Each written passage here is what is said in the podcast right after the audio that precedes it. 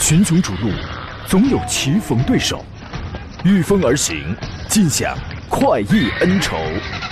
享受人车合一的至臻境界，你首先需要选对最合适的宝马良驹。精彩汽车生活从这里开始。买车意见领袖，权威专家团队聚会团购买车，专业评测试驾。主持人杨洋为你客观权威解析。这里是 Up Radio 购车联盟。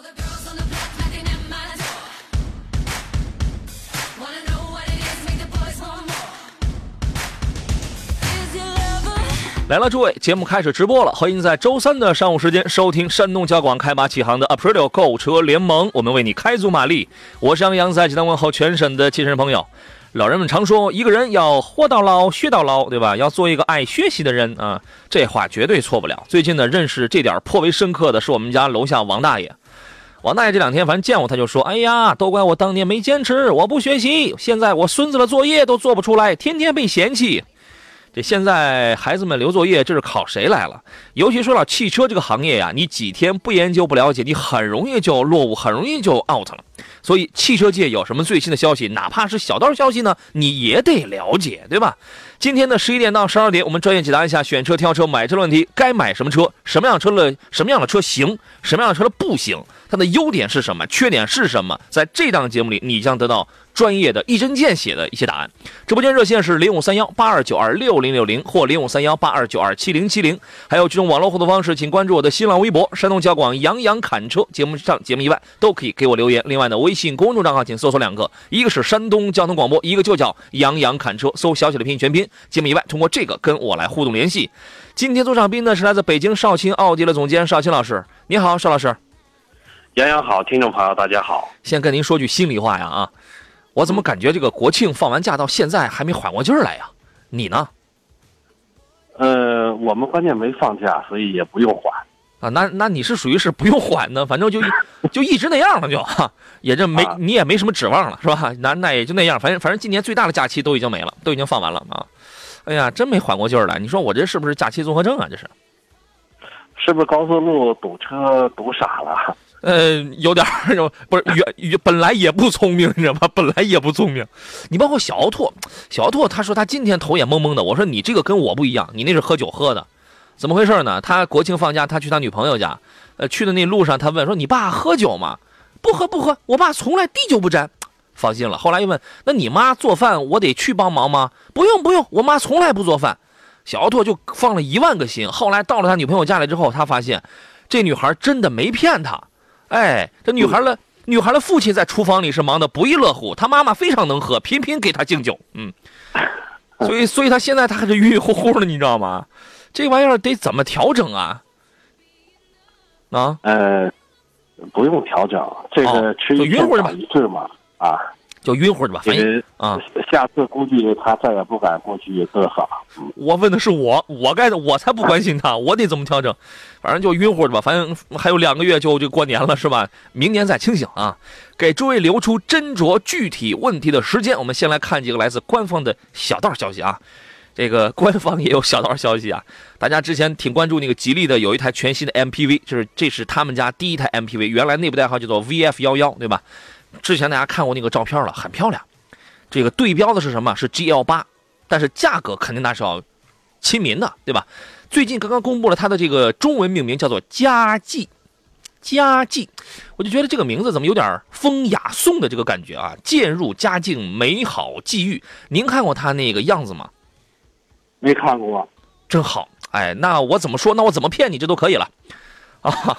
我怎么说呢？你就怎么信了，就是啊？你觉得吉利家里现在是不是就缺这么一台 MPV？如果它加上这么一类车的话，全了，丰富了，完整了。没，呃，没错，是它的车型的一个丰富。其实 MPV 车型，我我觉得不止吉利家，其实其他的家这个呃 MPV 呢，从过去啊，嗯，因为主要的是轿车跟这个 SUV，嗯，MPV 车型现在呃大家对它的需求越来越多了，确实。这些主机厂呢，也都在跟着大家的需求，嗯，在设计新的 MPV 车型。你发现很多的很多的自主品牌家里这个 MPV 都没有是吧？都没有，都没有。然后有的拿有了拿出来，你比如说你现在五菱宝骏有，长安欧尚这个这个系列有，比亚迪有，还有谁有？就是主流的啊，主流的活的还挺好的。还有谁有？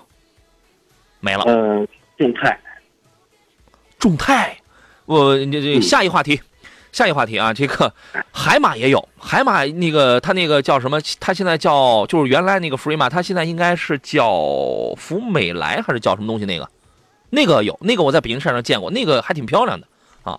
是，其他绝大多数品牌都没有，现在很多都是单腿蹦。东南是东南，现在离了那个噪音很大的 D X D X 七，它都活不了了。然后整个销量今年前半年的这个整个销量全部这都是腰斩。然后呢，哈弗哈弗就造 S U V 了，别的我连轿车那我都没有，是吧？所以说呢，现在真真正正在所有的产品阵营上整齐发力的各个点我齐头并进的，还真就是那几个主流的品牌，吉利、长安。这个吉呃吉利的这个嘉际呢，未来将提供 1.5T 的一个纯燃油版的车型，还会给你一个插电式的混合动力车型啊。这个车子呢是真的是很漂亮的，这个前舱盖上有那个很有力量感的那种腰线，给你一个很凶狠的那个造型。据说它的那个前大灯啊，它是有一些科技效果的。我反正我看图片，我也我也没看出什么东西来。呃，四条光弧，四条光弧啊，呃，侧面非常的稳重大气，腰线非常的这个流畅，因为它有一条。平直的腰线从前门的这个沿儿门沿的这个位置，一直就贯穿到这个下方。有着这样设计的 MPV，我们通常都会给人以，就是那个很美的那种那那个那个感觉啊。车顶是悬浮式的啊，呃，大尺寸的双五幅的这个轮圈。然后呢，车身尺寸方面讲，四米七零六的车长，两米八零五的轴距。我一说这个尺寸，大家就知道，这基本上属于是一台接近比较中型的 MPV 的这样的一个尺寸了，对吧？一点五 T 的那个发动机，一百七十七匹，插电混是一个一点五 T 发动机，电动机加一套三元锂电池构成了这么一个构成了这么一个插电混的系统，百公里官方的说法是一点七升。这个车您期待吗？呃，期待，它的价格现在也没公布，没有。其实我更期待它的价格。我觉得如果说价格，嗯，呃，它肯定是贵不了，但如果说价格非常有优势的话，我觉得它这个车型肯定会畅销。嗯。这个我觉得这个价格呀，十几万，然后再弄一个旗舰版到十八九，或者擦着二十出头，它有可能会这么定。咱们先不，咱们先不说合不合理的问题，因为合理与否不是在于我们在这看这个品牌是不是就等于二十万，我们是要看这个品牌它给了你什么样的东西。这个还是我们之前那个老话啊，啊，吉利反正最近是挺土豪的，因为十月五号呢，他刚刚花了十二点六五亿。收购了台州跟贵州人民币啊，收购了台州跟贵州两家发动机公司，所以说这两家公司现在都归母公司浙江吉利拥有了。您说他为什么要收购这个发动机公司啊？呃，还是我觉得本着还是，呃，第一呢是要技术要升级，嗯，就是拥有自己的发动机总成。第二呢，呃，久而久之时间长的话，这个肯定是有自己的工厂，这个价格会更便宜。嗯，说最终的。呃，消费者肯定是能获利的，就是说，对，有了自己的工厂以后，成本中间商这个差价没了，没有中间商赚差价的价格。嗯，你想说的是没有中间商赚差价吗？对呀，是这样。哦，就是因为很多的发动机啊，这个都是其他的工厂生产完了以后，他卖给吉利的。嗯，当他拥有了这个工厂以后，实际就是相当于是自己给自己代工了嘛。嗯，是这意思啊。肯定会。这个，那么这两家发动机工厂建成投产以后，就是归呃收归吉利，然后在建成投产之后呢，吉利汽车每年将新增发动机产能七十二万台。我们知道，吉利现在旗下其实有很多的车型是供不应求的，受产能的影响。你说当时吉利博越出来的时候，吉利博越啊出来的时候，为什么要加价？就因为我产能我跟不上。我生产不出来那么的那这个那么多，我我去年还是前年，我到那个杭州的吉利研究院我去参观的时候，真的他们加班加点了。虽然每条生产线现在都是机器化，但是也是有工人在那儿的嘛。他们加班加点了，就是真的他们在赶啊，产能有问题，他是跟不上的。但是此举完全有助于他提升产能啊，所以说这是最近的几个动作。我们进入今天节目的第一段广告，马上回来。FM 一零一点一，山东交通广播，Up Radio。好了，诸位，我们继续回到节目当中。刚才说到了这个国产家里的 MPV 啊，盖先生说传奇呀，对，传奇也有传奇的 GM 八。史下说杨哥，传奇的产品线也很全，MPV 有 GM 八，其实它有 GM 八，但是传奇的产品线并不全，并不全。为什么呢？那是因为你没见过全的，你知道吗？啊，那个邵老师，你觉得广汽传祺的这个产品阵营齐全吗？嗯，我觉得确实算是比较全了吧。嗯，就是说它可能是什么车都有，但是它有归有，它不一定主流。传奇呢，其实它应该是在第二第二批次、第二阵营上的，对吧？你说它的轿车，传奇的轿车现在现在卖的好吗？G A 四、G A 八，可能 G A 四还能好一点。啊，G G 一八这样的车已经已经严格已经我我我早就完全不推荐了，啊，然后呢，它的 SUV 里边卖的好的只有一台 G G S 四，刚刚出了一个新款的 G S 五，这个大家可以留意一下，这个有可能凭借着颜值会成为下一个的这个小小爆款。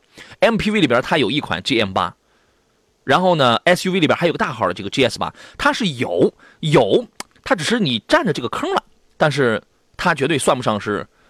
第一阵营，呃，我们来看看其他朋友的这些个问题。注意到了挑车买车的问题，欢迎跟我们来探讨。已经有很多朋友留言了。逝水无痕说，呃，如果念不到你的问题了，诸位可以打电话啊。逝水无痕说，我想买一台七座的 SUV，二十万左右，帮忙推荐一下。主要考虑以后呢省事儿，小毛病得少一点。他看好的两款车，一个是比亚迪的唐次顶配，啊，十五万多了那个是吧？还有标致五千零八的精英版，那你看的应该是三五零的精英版，因为三八零一点八 T 的精英版的话没那么便宜。啊，三五零的这个一点六 T 的精英版，应该应该跟唐的次顶配价格应该是优惠完之后是差不太多啊。这两个车根据他的要求，您会怎么来分析呢，邵老师？呃，他是看的是七座的，他需要七座的，对，啊，一个是比亚迪的唐，还有一个是标致五千零八，标标致五零零八。对，普通唐二代的这个燃油版的次顶配，它根本它花不了二十万，它办完那都不到二十万。对呀。呃，而且这个二十万以里就能买到它最顶配的车型。对啊，我觉得，我觉得要是这两款的话，因为标致五零零八呢，现在总体来说这个市场的保有量，它还跟其他的主流比还是要差一些。嗯，我觉得，呃，这里边要是性价比家用的话，我觉得唐的优势还是比较大的，主要是价格实惠，而且配置高。对，呃，关键是您这个目标这个价位呢，二十万都花不了，就能买到比较配置比较丰富的这个车型。对。呃，以以后怎么样？这个不敢说啊。但是目前来看，性价比高的是唐，而且唐从唐二代这个车上你能看出来，比亚迪拼了，你知道吗？售价真的不是很贵，而且呢，五千零八呢，我跟你讲，它那个七座啊，其实这两个车的七座都是一般般。矮子里边拔一个将军的话，唐的那个七座空，起码在空间上你还能稍好一点，你还能稍微你能利用一丁点吧。反正你坐进去都很一般。五千零八的第三排七座它是能拆下来的，但是最后那两个座它就是很小，两个小板凳。而且五千零八内饰的味道太大，是因为它用了大量的塑料。这个大家你去注意一下。之前有人说没有啊，我觉得怎么有很多软的东西？你好好看看，中控台的上上边用全用软的，其他的呢全是塑料。味儿味儿太大了。另外呢，一点嗯，啊，其实关键的最主要的问题是，虽然五零零八的看着档次要高一些，嗯，但实际上五零零八按照这个现在的购车预算的话，只能买到最普通的一点六 T 的嘛。嗯，对。然后呢，动力一般情况，呃，唐跟它比的优势，第一，我的尺寸要壮一些啊；第二，我的马力、我的动力要好一些；第三，我六年十二万公里啊，我这个保修政策。听上去那是挺长的，因为你这一般来说法国车三年十万公里，这就挺长的了，对吧？然后呢，再从一些这个配置角度出发的话，你买到了十五万多的这个唐，确实的这个配置是逆天的，是非常丰富的。我觉得啊，你硬你硬要在这两个车里边来挑的话，你就看唐就好了。汽车男孩说，国产啊，现在最全的生产商五菱、长安啊，有那么几个吧，有那么几个啊。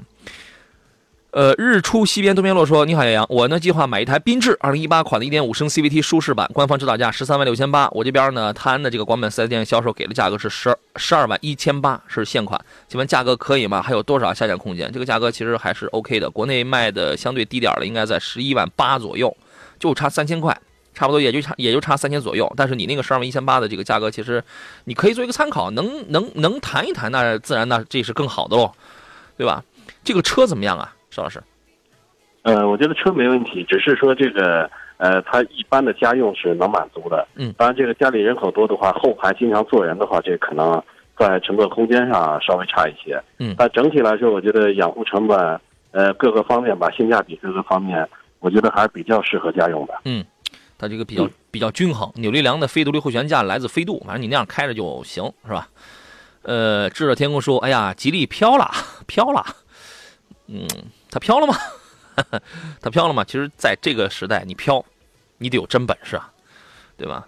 原来是你，他说：“杨你好，请问从高速公路长途行车啊，从疲劳程度少、舒服一些的角度来讲的话，SUV 和轿车怎么选？具体来讲的话，一个是途昂，一个是辉昂啊。高速公路长途行车哪个相对要舒服一些呢？这个您怎么看？呃，我觉得我个人就是说开的感觉吧，这个，呃，还是 SUV 我觉得舒服一些。哦，是吗？毕竟 SU 呃 SUV 呢，第一是车内的空间，尤其是头部空间比较宽敞，再一个人的坐姿，嗯，就说轿车的坐姿呢是有点半躺的状态。嗯，其实这个开车开久了以后，呃，其实作为驾驶员来说还是比较疲惫的。哦，反倒这个 SUV 的空间大呢，而且视野好，嗯呃，给人的这个视野坐的位置高呢，视野就会更加的好。嗯不管是前后左右这个，呃，我觉得对安全这一块来说还是比较有利的。是吧？我个人比较喜欢 SUV，嗯而且呢，但凡是出长途，可能经常免不了到了目的地以后要带一些当地的特产回来。嗯，所以呢，我觉得 SUV 呢能有更大的储物空间，啊，而且乘坐空间也舒适一些。对它的这个通过性、它的坐姿、它的视野、它的这个功能性，组合利用的这种功能性，肯定要比轿车要更好一些。啊，这个邵老师作为奥迪 Q 七的车主，你膨胀了啊，你飘了，你飘了啊！哎，我怎么觉得我就愿开轿车？真的那是因为你你老开 SUV，没有，没有，没有，没有，没有，没有，没有嗯，这个还真没有。因为我啊，我喜欢开快车，所以呢，一定可能我也没开过什么特别快的、特别好的 SUV，你知道吗？呃，这个确实是因人而异，你很难去就给一个定论，说是哎呀，你就开 SUV 舒服，你就开轿车舒服。其实真的是各有特点，各有特点，嗯对吧？轿车的这个重心低，贴地飞行，你只要不是那种小趴趴车，你坐在里边很你很难有那种憋屈的那种感觉。他他看的是辉昂，呃，他对啊，他他看的是辉昂嘛，对吧？所以我觉得，我个人的理解就是，轿车的操控跟舒适感呢，我会更喜欢啊。这个反正因人而异，我觉得呀，可能大家的这个体型啊什么也都不一样，我觉得这个是没有什么定论的，这个您自个儿您去挑一挑。途昂也好，辉昂也好，从空间包括设计上来讲的话，都是舒适度很高的车子啊。呃，只不过这俩车可能在我跟邵老师之间的选择上，赵老师会倾向于途昂，对吧？然后我可能我嗯我呃哎，我会去选择这个辉昂，我觉得我还是觉得开轿车要更舒服啊。另外有还有一款新车，我们插播一下，十月八号，上汽通用别克二零一九款的别克 G L 六上市了啊。呃，包括三款超级互联版车型，十四万一千九到十六万八千九。你看这个新车有什么优惠吗？如果这个有优惠的话，那雪佛兰沃兰多那这个就更惨了，你知道吗？呃，新车的主要变化是搭载了迭代升级以后的别克的 e Connect 互联技术，新增了什么呢？手机远程操作车辆的功能，然后提供远程升级，全新的车载手机 App 啊，不，车载 App，还有一个叫做 Super ID 的个人账号，它增加了，就是总而言之，它它增加的是全新的一套车联应用，还有一个每年二十四 G 的 OnStar 的一个安吉星车联应用流量终身免费的这么一个服务。设计上基本上没有什么太新的一些个变化啊，就是增加了这些东西。通过那个手机 app 呢，可以看一下车门啊、天窗啊、车窗啊、后备箱这个开启状态，然后远程的开开天窗、开车窗、开后备箱、开空调、设定温度、设定风向、风量。哎，如果你的窗门你没关好，你就走的话，你会安吉星会给你会发一个邮件或者是一个短信。呃，六座版的全系车型新增了第二排左侧的一个叫做 Easy Entry 的一个便利出入功能，啊，你驾你的成员左右两侧都可以进出第三排，更加的方便啊。然后五六座的这个高配车型增加了一个驾驶席的四项电动座椅，有兴趣的朋友可以关注一下。群雄逐鹿，总有棋逢对手，御风而行，尽享快意恩仇。享受人车合一的至臻境界，你首先需要选对最合适的宝马良驹。精彩汽车生活从这里开始。买车意见领袖，权威专家团队聚会团购买车，专业评测试驾，主持人杨洋为你客观权威解析。这里是 Up Radio 购车联盟。来，诸位，十一点三十三分，这里是礼拜三的上午时间，山东交通广播此刻正在为您直播的 Aprilio 购车联盟，我们专业解答的是挑车、选车、买车的专业问题。当你实在拿捏不定主意该买什么车了，这个车到底是怎么样啊？欢迎和我们共同来研究、来探讨一下。直播间热线是零五三幺八二九二六零六零或八二九二七零七零。除此以外，您还可以通过微博、通过微信、通过这个 QQ 的方式，我们车友群 QQ 的方式，直接给我来进行留言，我全部照单全收。微信公众账号呢，请发送你的问题到山东交通广播的微信平台，或者是在公众号里面搜索“杨洋砍车”，第一个杨木字旁，第二个杨提手旁，单人旁，砍拿山的砍，搜搜索小写的拼音全拼，这个您就可以直接找到，直接给我留言就可以了。今天做呃这个座上宾呢是来自北京绍兴奥迪的总监绍兴老师，你好，邵老师。杨洋好，听众朋友大家好。咱们直接来看这个大家的这些个问题啊。呃，北哥的问题说，杨老师，英菲的 Q70L 2.5升的这个标配车型啊，裸车二十八万怎么样？这个价格还是不错的，有什么建议吗？说空间大，用料足，日本原装 V 六自吸，应该耐用，就是听说维修费用可能要贵一些啊。这个车您喜欢吗？呃，英菲尼迪，我我觉得这个车啊，因为我开过几款，嗯，我觉得整体来说这个车的性能还是不错的，嗯就说呃价格呢，如果说他说的这个价能拿得下来的话，我觉得性价比也不错，因为这个车主呢，他本身是比较喜欢这个日系原装的，嗯，呃，他比较确实这个日系的这个质量这一块，我觉得比其他的方面，尤其是皮实耐用方面，嗯，它的是非常突出的特点。嗯，二十八万这个价格呀，你让 Q50L，你让国产以后的 Q50L 怎么卖？因为 Q50L 那也是二十几万嘛，你这个那还是一个进口呢、Q70L 啊，对吧？呃，很多人选择 Q70L，有很多人是宜商宜家双重用途的，这确实也是一款非常雅致、非常典雅的这么一款车子。后期费用必然要贵啊，你实际上你买的是一台进口车，但是开起来的平顺度和舒适性，这个绝对有，对吧？英菲的车三个 ECU 控制转向，不亚于宝马的这个精准操控啊，不亚于宝马的这个精准指向啊，这个可以去开一开试一试啊。呃，开心每一天说，简阳评价一下君越的 1.5T 的豪华版那款车和迈腾来比较的话呢，迈腾那应该是一点八 T 的喽，对吧？君越和迈腾，君越的 1.5T 的这个车型变速箱实际上它是没有换的，对吧？嗯，是君威的换成了我觉得 9AT 了吧？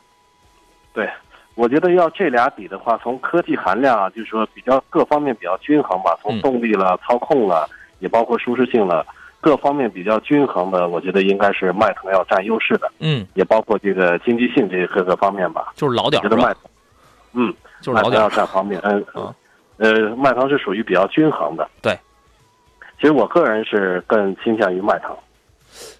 因为迈腾这个呀，它你没什么毛病。原来你说它 1.8T 也好，2.0T 也好，原来你说它这个小排量的用干式，1.8T 用那个干式，它现在它都换成湿式双离合了，对对吧？它没什么大毛病。这个你你你可以说它内饰做工不行，嗯，对吧？你可以说这个大众的车，哎，反正内饰做工都是套娃，反正就那样，它没什么新鲜感。君越的确实给人内饰的豪华感它是比较大的，但你买的是一点五 T 的君越呀，配七档的干式双离合呀，动力弱，也在某些负荷稍微大点的情况下，很费油啊。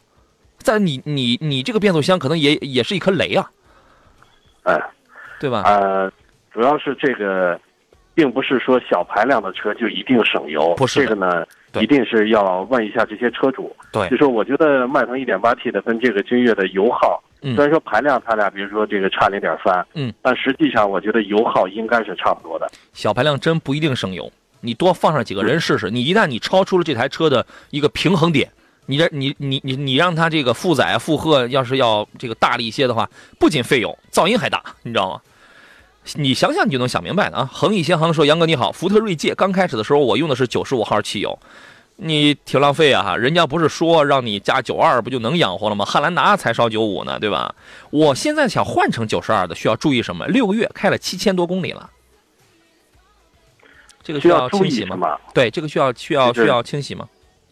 我觉得这个注意啊，嗯呃，因为九九二和九五只是这个抗泡的性能不一样，嗯，我觉得这个汽油呢要换就直接换就行。从过去啊，汽油比如说从这个普通的汽油到乙醇汽油的时候，大家那会儿需要注意。嗯，为什么需要注意呢？那会儿都好多都是老车。嗯，老车的燃油箱里边，包括燃油管道里边有大量的这个沉淀的这些油泥。嗯，这些油泥呢，因为乙醇汽油当时是可以，它的清洁性能会更好，有可能会把这个油泥会冲刷下来，它会堵塞油路。嗯，这个，但是这个九二和九五不存在这个问题，您只需要注意一点就可以了。嗯。呃，加油的时候停到九十二的这个加油机前面，嗯，别停到九十五那儿就行，就是正常加就可以是吧？正常加没问题。行，因为它是属于是从一个高高标号的油，然后换成一个低标号的油。哎，它会不会存在？你比如说，它之前用这个九五的时候，它这个可能会产生一些积碳呐、或者说是其他的呃，也是分车。哦，其实我自己的测试呢，就是说，尤其是对于高压缩比的发动机来说，嗯，呃，我测试呢，因为我常年的都是几乎是一条道，每天走的路几乎是完全的一样，嗯嗯，这个公里数都完全一样，所以呢，我当时测试了几箱九十二的，然后平时加九十五，嗯，呃，后来换成九十二，测试了几箱。对于高压缩比的发动机，如果说呃加九十二的汽油呢，它第一是动力不是那么足，第二呢，这个一箱油跑的公里数会减少。嗯，呃，而加九十五的呢，动力足，这个一箱油跑的公里数至少要多一百公里。嗯嗯呃，嗯但是对于说这个普通的发动机来说，有可能这个是体现不出来的。我觉得您可以试一下，嗯如果加九二跑的公里数相当，动力没有明显的减弱，那您就完全没有必要去用九十五。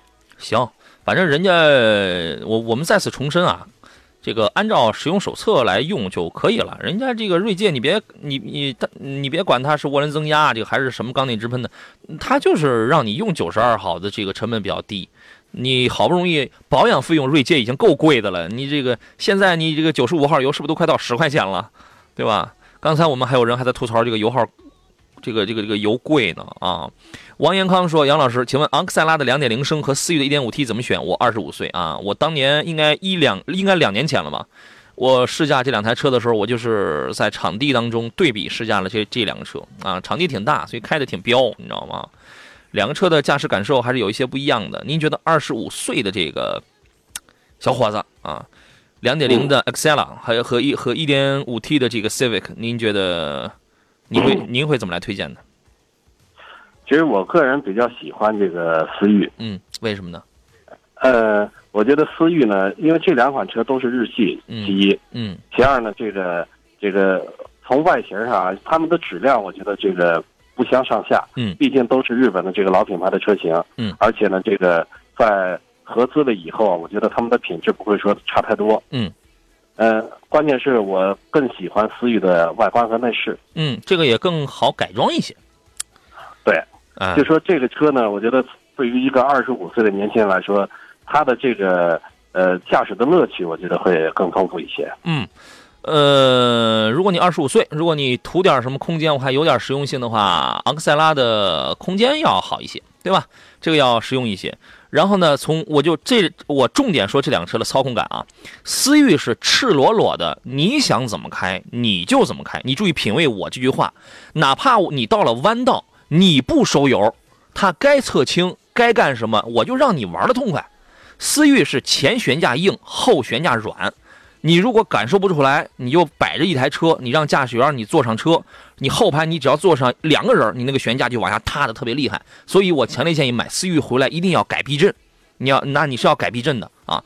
但是呢，我在入弯的时候，思域是什么呢？我悬架我原车我是有侧倾的，但是你有的人他是喜欢这种原始的这种天然的车是什么样，我很了解你。昂克赛拉是什么呢？它有一套叫做 GVC 的动态矢量控制系统，这个功能实际上它起到的是一个叫类似于一个 ESP 的这么一个作用。当你入弯的时候，系统检测你入弯了，首先它给你一个收油，电脑它会给你收点油，然后呢，它会给你一个悬悬悬架的那么一个支撑，让你不会侧倾的那么难看。等你出弯之后，电脑会再给你再稍微再补点油，就是类似于那样一个功能，就是它给你加入了一些干预，你喜欢哪一类？你自己去挑。然后呢，第三点要说的是，我不知道你担不担心的是 1.5T 的这个思域的这个问题。现在有没有思域的车主啊？你那个机油涨不涨啊？你可以跟我们来说一说。你这个事儿你去问那些车主去，也有可能好了。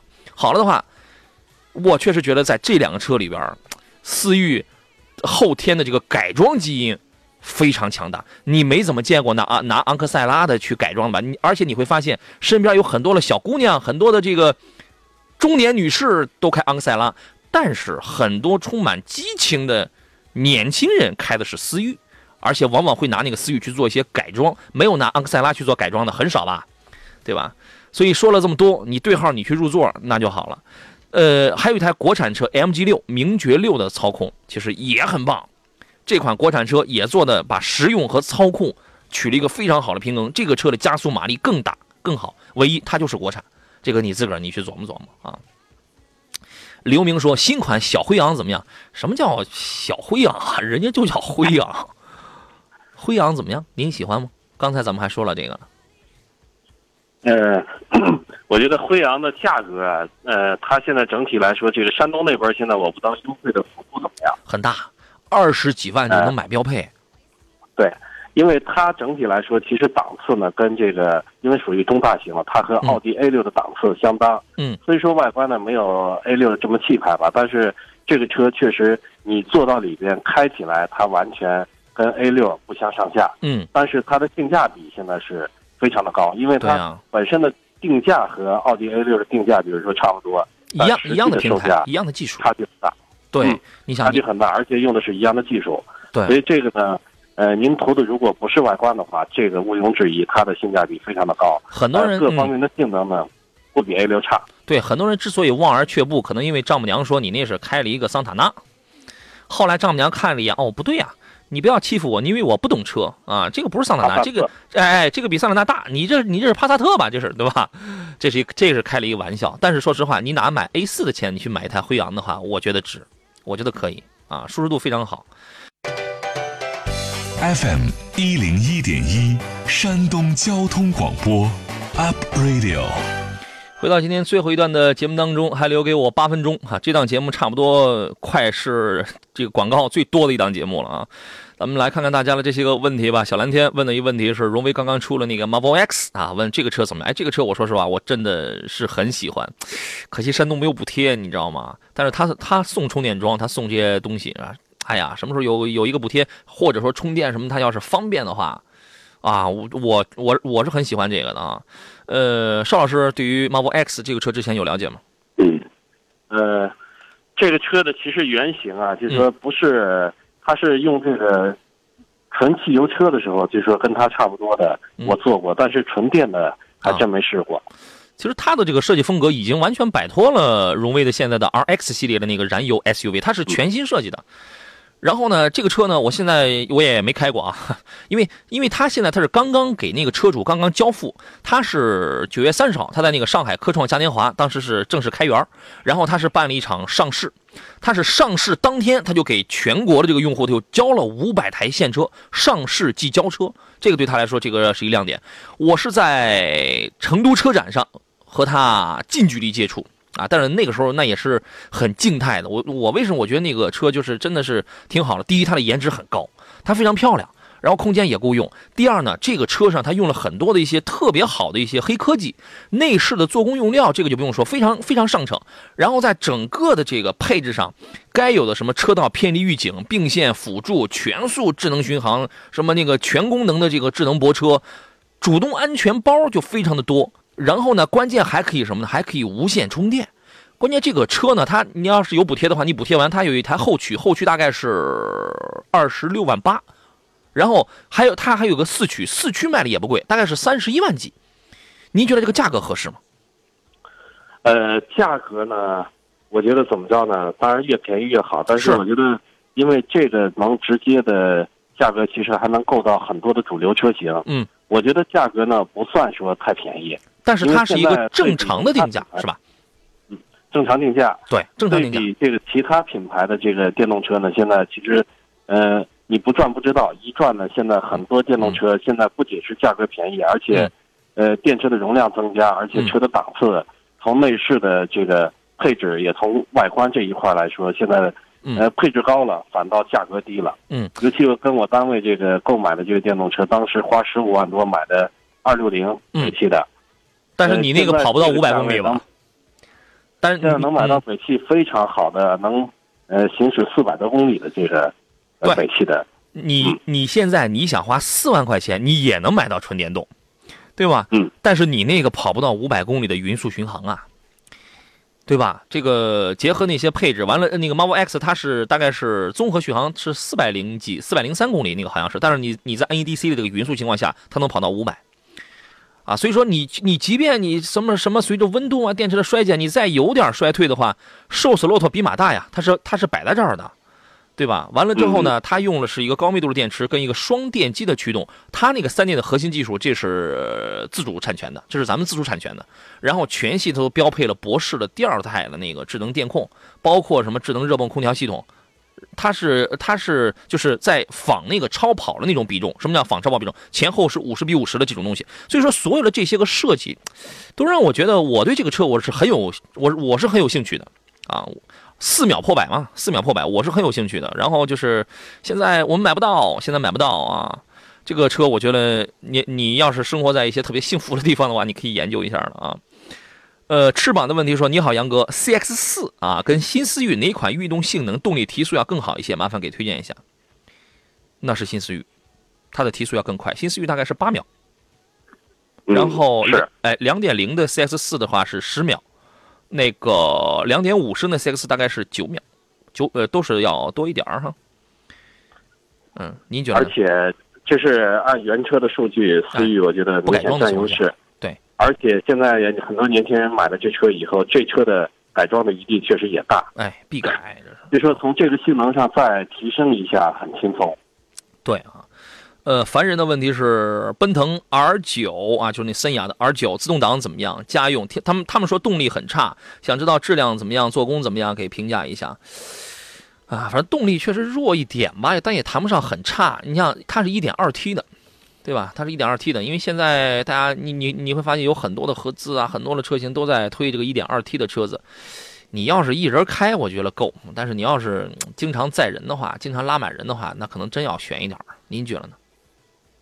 是，呃，我觉得动力呢，其实我个人觉得就是动力，呃，刚刚够用啊，我觉得差点意思，因为毕竟在很多的情况下，我觉得在动力也是非常有用的，嗯尤其在超车了、并线了，对啊，你这给，你想你开一个动力不足的车，开时间长了，那肯定人都没脾气了，是不是？对。再一个，你开一台动力不好的车，其实有的时候呢，怎么讲未必安全。未必安全。对，我想说的就是这个。假如说后头突然来了一台车，我来了一台货车朝这个朝你来，你半天你提不出速来，那你你提不起速，那你脱不了困的话，它未必安全，真是这样的。是，这个排量大也不一定说是速度高。举一个例子，比如大指挥官，两点零 T 的动力，大家觉得哦，这个动力应该很好。很遗憾，它的动力是两千五百转以后，它的扭矩峰值才能够输出。你两千五百转，这是一个什么概念？你上来那里就使劲踩就好了。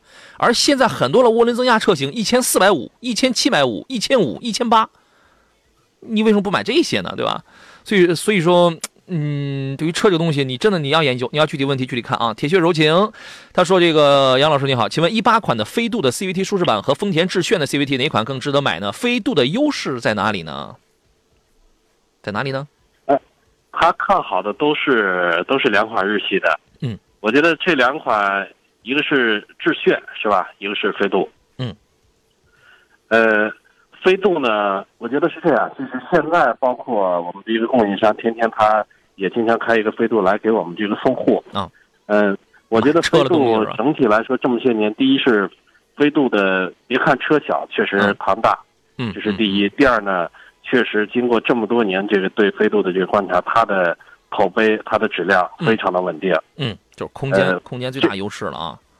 对对对，哎，地球梦发动机虽然这个这个气门是这个这个这个这个这个那个什么那个气门那个背面容易产生点积碳，你你好好保养呗。那都不是事儿。对，好，这个好好保养呗。明天说，对对对，动力不好未必安全，真的是这样的。说说电动车快没电的时候，千万别上高速。这个 国庆啊，五一呀、凡是高速免免费的时候，开电动车的朋友们，我也不太想说能别上高速，尽量别上高速。这个因人、因时间、因路线而异吧，但是确实是有危险、有隐患的，是吧？哎，呃但是电动车我觉得这个观念我不一样。哦，那您说呃，说，电动车在堵车的时候，嗯。我觉得它比燃油车的优势要大得多。排放方面，你会发现，你会发现这个电动车堵车的时候，它未未必这个电能能消耗多少，啊，但是这个机动车在高速上你堵一天试试，嗯嗯嗯，呃，你要是还污染的保持怠速的话，这个油呢，它会第一是这个车里边的人可能会因为这个尾气嗯不流通会进入车内，嗯，对人有危害，这是一方面，嗯，还有呢会燃油消耗的速度要比这个电动车原地这个等的时候要快得多。行，好嘞，时间关系，咱们今天节目先到这儿，还有很多没有聊没有聊完的这个问题，大家的问题，咱们只能留到明天上午的节目当中了。哦，明明天我出差啊，那咱就后天吧。感谢尚青老师，再见。再见。感谢电幕前的诸位，我是杨洋，咱们后天见。人生